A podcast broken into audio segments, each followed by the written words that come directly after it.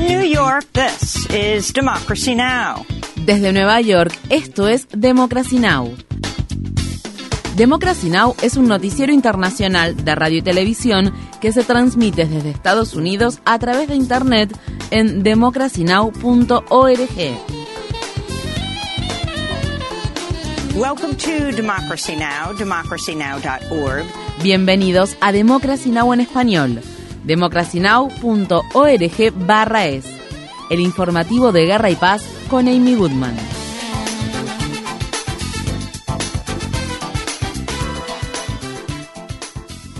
Naciones Unidas advierte que es probable que los próximos cinco años sean los más cálidos de los que se tiene registro y que esto podría tener repercusiones significativas en relación con la salud, la seguridad alimentaria, la gestión del agua y el medio ambiente. La Organización Meteorológica Mundial de la ONU anunció el miércoles que existe un 98% de probabilidades de que al menos uno de los próximos cinco años supere a 2016 como el año más caluroso registrado hasta ahora, debido a la combinación de los gases de efecto invernadero que retienen el calor y el fenómeno meteorológico El Niño. Asimismo, el organismo de la ONU señaló que hay un 66% de probabilidades de que la temperatura global de la superficie terrestre supere en más de 1,5 grados Celsius los niveles preindustriales en al menos uno de los próximos cinco años, lo cual excedería el límite máximo de aumento de temperatura establecido por el Acuerdo de París sobre el Cambio Climático en 2015. Estas fueron las palabras expresadas por el secretario general de la Organización Meteorológica Mundial, Peter Italas. Uh, uh, ya no podremos regresar a los viejos buenos tiempos debido a la alta concentración actual de dióxido de carbono y el aumento de la concentración de metano en la atmósfera. La mejor opción que tenemos es abordar gradualmente estas tendencias negativas y trabajar en su reducción.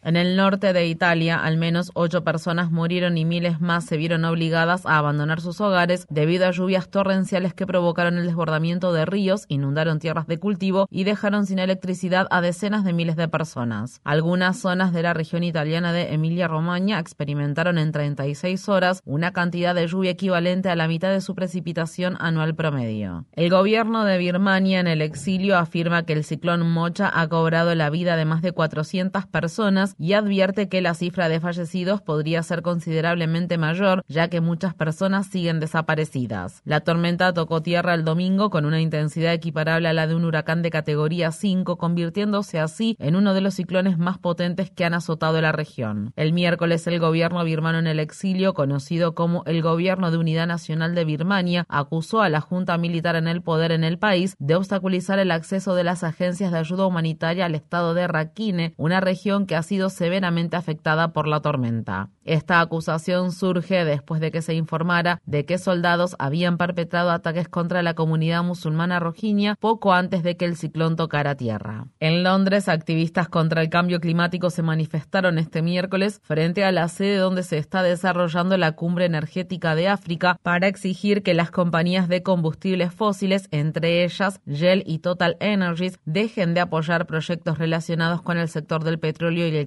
en África. Los activistas sostienen que un oleoducto propuesto que abarcaría cerca de 1.450 kilómetros a través de Uganda y Tanzania sería el más grande y largo de su tipo en el mundo y advierten que esta infraestructura generaría la emisión de 53 millones de toneladas de carbono al año, lo que provocaría el desplazamiento de 100.000 personas de sus hogares y supondría una amenaza para la vida silvestre protegida y los recursos hídricos. Estas fueron las palabras expresadas por Rhiannon Osborne de la organización People's Health Movement hablando sobre el impacto de los proyectos de petróleo y gas en Mozambique. Empresas como Total Energies y otros gigantes de los combustibles fósiles presentes en esta cumbre están dejando a miles de personas sin medios de vida ni hogar. Su accionar alimenta las guerras, agrava la crisis del cambio climático y sume aún más al país en la pobreza y una deuda insostenible. Esta cumbre no debe normalizarse. Naciones Unidas afirma que requiere 3.000 millones de dólares en ayuda humanitaria y advierte sobre la creciente crisis humanitaria en Sudán tras más de un mes de enfrentamientos entre el ejército sudanés y el grupo paramilitar Fuerzas de Apoyo Rápido. Uh, Desde el estallido del conflicto en Sudán el 15 de abril, cientos de personas han perdido la vida Más de 5.000 han resultado heridas y millones se encuentran confinadas en sus hogares sin acceso a servicios básicos ni atención médica esencial. Además, un millón de personas se han visto obligadas a abandonar sus hogares y muchas de ellas han buscado refugio en países vecinos. Actualmente, 25 millones de personas, más de la mitad de la población de Sudán, necesita ayuda humanitaria y protección. Today, 25 million people, more than half the population of Sudan,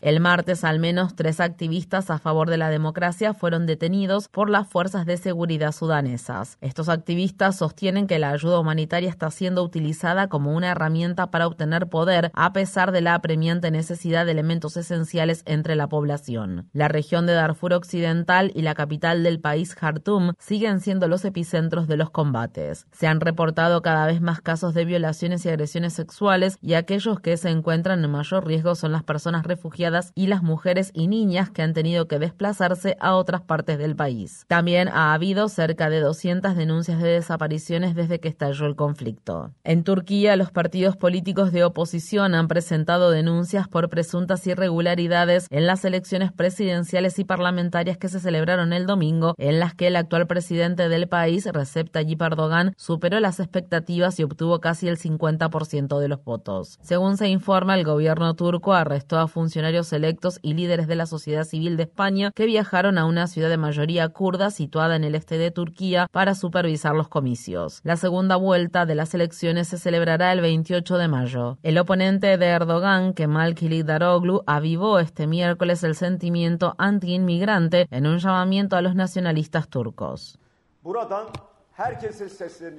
Me dirijo a todos ustedes. No encontraremos a esta patria en las calles, no abandonaremos nuestra patria ante esta mentalidad que ha permitido la llegada de 10 millones de inmigrantes irregulares para establecerse entre nosotros.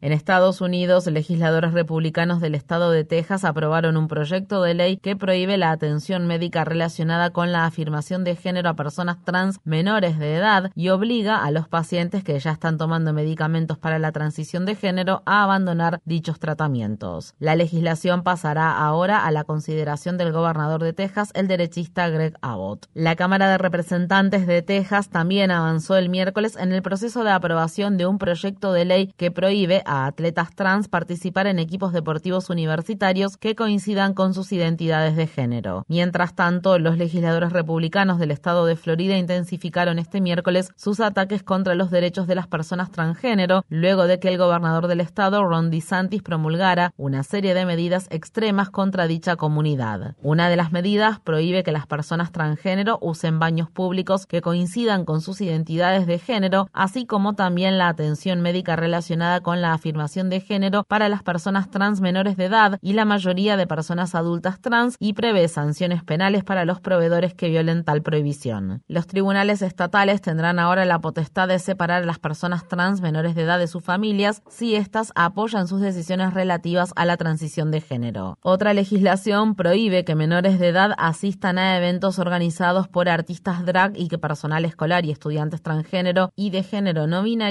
indiquen los pronombres con los que desean ser identificados. En otras noticias sobre Florida, la editorial Penguin Random House y la organización PEN America han presentado una demanda contra el Distrito Escolar del Condado de Escambia por prohibir libros sobre temas raciales y de la comunidad LGBTQ, alegando que esto viola la primera enmienda de la Constitución de Estados Unidos. En Estados Unidos, la Cámara de Representantes del Estado de Carolina del Sur aprobó un proyecto de ley que prohíbe el aborto después de las seis semanas de embarazo. La legislación pasará ahora a consideración del Senado. A principios de este año, la Corte Suprema de Carolina del Sur anuló una legislación anterior que prohibía el aborto después de las seis semanas de gestación, pero los republicanos esperan que este nuevo proyecto de ley tenga éxito, ya que la única jueza mujer que conformaba la Corte Suprema del Estado se jubiló y fue reemplazada por un juez varón de derecha. Mientras tanto, es probable que un tribunal federal de apelaciones restrinja el acceso a la píldora abortiva mifepristona, el método de aborto más utilizado en Estados Unidos. Los tres jueces conservadores que integran el panel del tribunal, que fueron designados por los expresidentes Donald Trump y George W. Bush, interrogaron exhaustivamente al Departamento de Justicia y al fabricante de medicamentos Danco Laboratories en un caso que cuestiona la aprobación que la Administración de Alimentos y Medicamentos de Estados Unidos otorgó a la píldora abortiva mifepristona hace más de dos décadas, así como también los esfuerzos más recientes para ampliar el acceso a dicho medicamento. Estas fueron las palabras expresadas por la abogada del Departamento de Justicia, Sarah Harrington, al ser interrogada por el juez James Ho.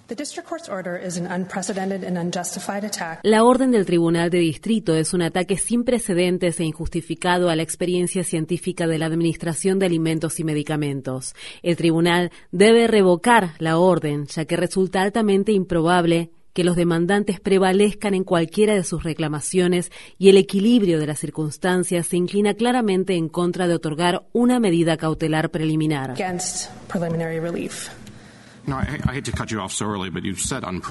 Lamento interrumpirla tan pronto, pero ha dicho sin precedentes. Ayer mismo se impugnó a la Administración de Alimentos y Medicamentos.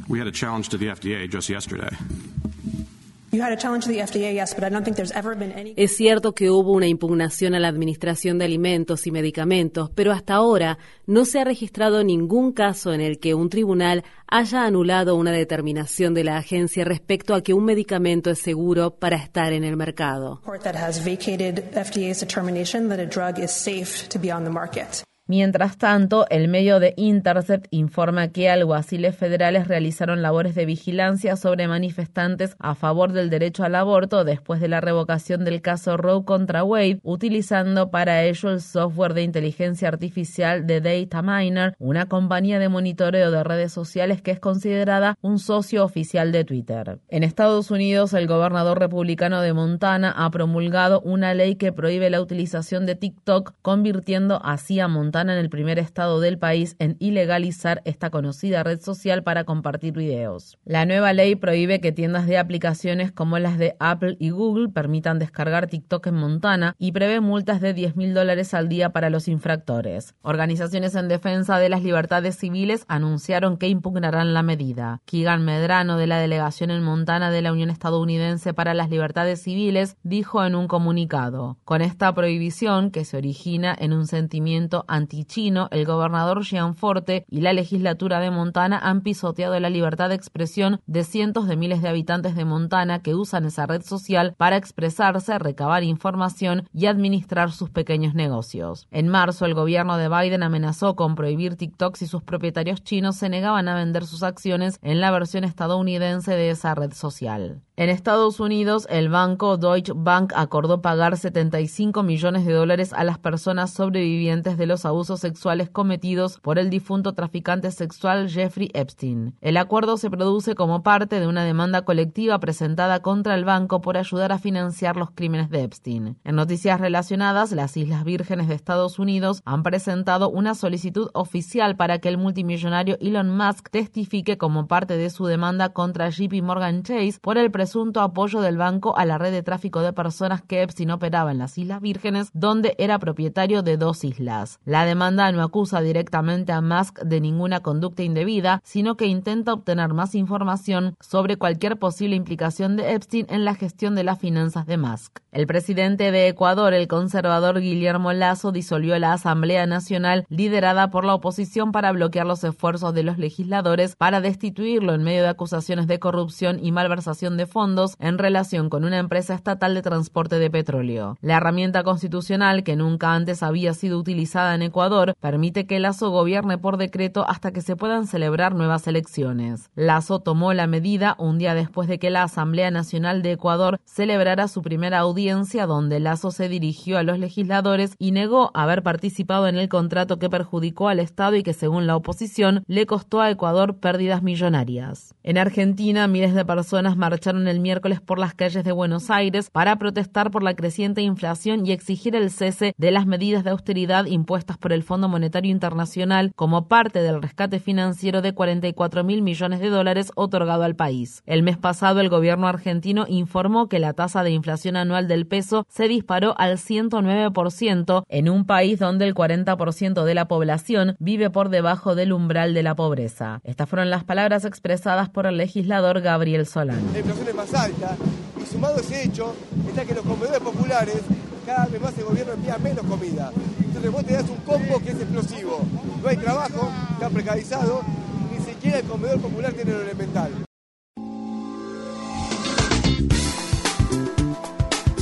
Infórmate bien. Visita nuestra página web democracynow.org/es. Síguenos por las redes sociales de Facebook, Twitter, YouTube y SoundCloud por Democracy Now! es.